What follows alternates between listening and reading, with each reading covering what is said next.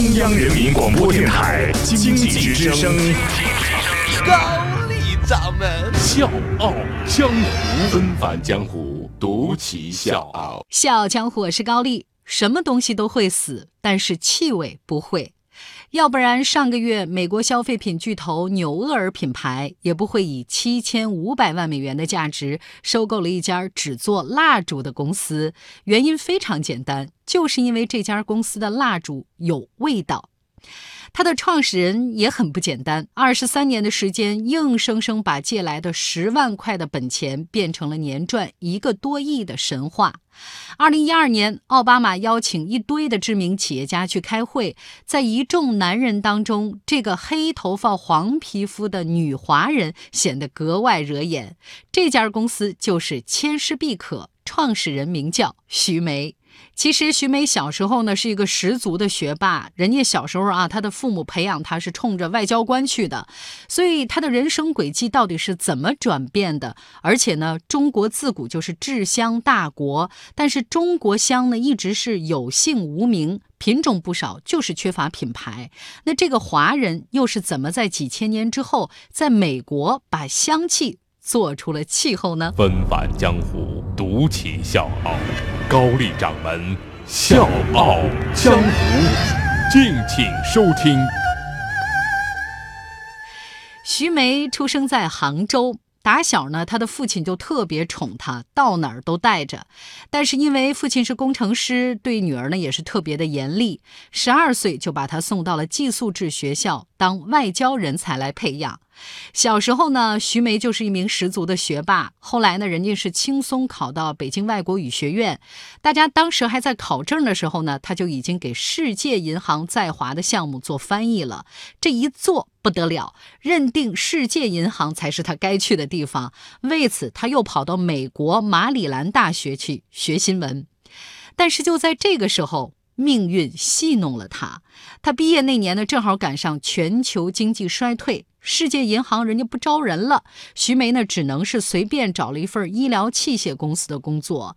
谁知道世界银行下一次什么时候才招人呢？所以她一下子就失去了目标了。这个时候她六神无主，每天就在街上那么闲逛。有一次在布鲁明戴尔百货逛街的时候呢，他就跟同伴吐槽说：“你看这儿明明是大牌云集的商场，怎么家居品店的这个东西就跟我奶奶的品味似的？这可是纽约的上西区啊！拜托。”回到家，徐梅还在琢磨这事儿。当时呢，北卡罗来纳州正好有一个礼品批发商博览会，朋友呢就约他一块儿去散心。他就特意留心看了一下，发现卖的最好的居然是蜡烛。徐梅心里一动，商机来了。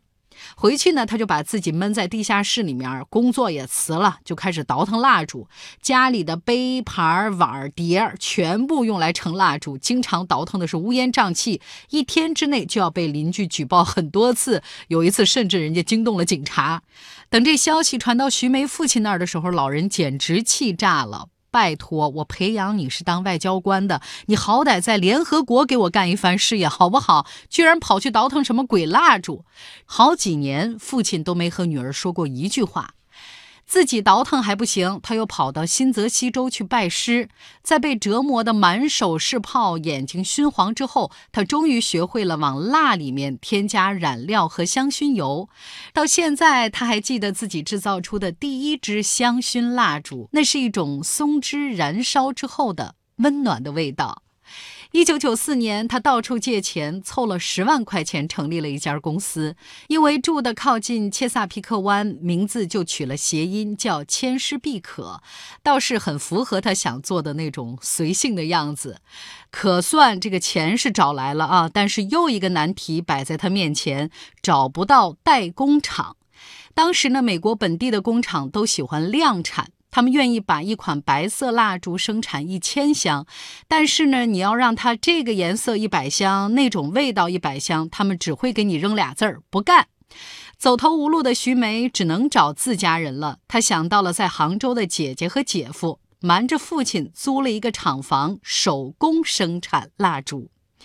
在满是白色无味装饰蜡烛的市场当中，徐梅的蜡烛一炮打响，颜色鲜艳，造型斑驳，气味舒心。成立不到一年，就创造了五十万美元的销售业绩。大家都在问，这是谁做的蜡烛？两年之后，徐梅终于如愿以偿地把蜡烛卖到了布鲁明戴尔商城，还专门为美国第二大零售商塔吉特设计了收藏款香薰蜡烛，卖得特别火。火到什么程度呢？就这么给大家举个例子啊，销售商呢本来只预付他三百万美元的货款，没想到过了俩礼拜，人家就打来电话说：“那你那儿有多少？你全都给我拿过来。”到年底销售超过八百万美元。到了二零零九年，千诗碧可不但是没受到金融危机的影响，全球销售额更是翻了十倍不止，折合人民币有六点一亿元，简直是绝了。第二年呢，受美国制造业回流的影响，徐美在马里兰州的小镇又建立了一个工厂。厂子呢造起来之后，平均每个月就要生产五十多万根的香烛，一年的总产值得有一个多亿人民币。而就在这个时候，让徐梅更意想不到的事情发生了。我是叶檀，向你推荐有性格的节目《笑傲江湖》。请在微信公众搜索“经济之声笑傲江湖”，记得点赞哦。工厂建立起来不到六个月，徐梅就接到了白宫打来的电话。他接到邀请，特意为第一夫人米歇尔设计一款蜡烛。后来呢，这款蜡烛还被当作礼物在国宴上赠予外宾。二零一二年，徐梅应邀去白宫参加奥巴马和副总统拜登亲自主持的内包美国就业论坛。在福特、杜邦这些一众的大公司当中，千诗必可的体量微不足道。但是黑头发、黄皮肤的徐梅在一群白人男性当中中发表了最长的演讲。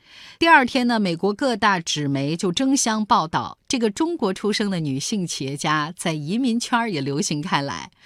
创办至今，千诗必可以平均每年百分之四十的速度增长，总共卖出超过三点五亿支的蜡烛，先后两次被权威媒体评为美国成长最快的企业之一。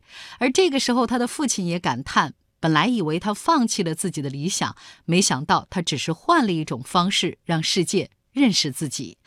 其实也有人在问。为什么一根蜡烛在徐梅手里能成为一个商业帝国呢？有一位著名的品牌营销大师曾经做了一个研究，就说人的情绪有百分之七十五是由嗅觉产生，人对照片的记忆在三个月之后呢会只剩下百分之五十，但是回忆气味的准确度却可以高达百分之六十五。说白了，千诗必可卖的可不是蜡烛，而是一种气味，甚至说是一种生活方。是，二零一六年一份市场调研报告就指出，光是美国一个国家家用香氛的零售市场就达到了六十四亿美元。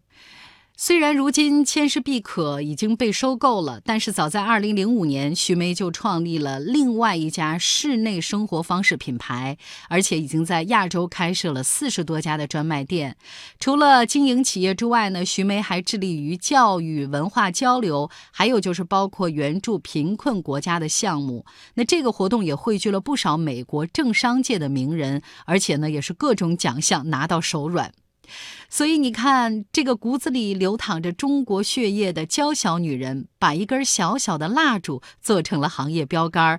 她也用自己的轨迹告诉所有人：没有人应该被规定人生的路要怎么走。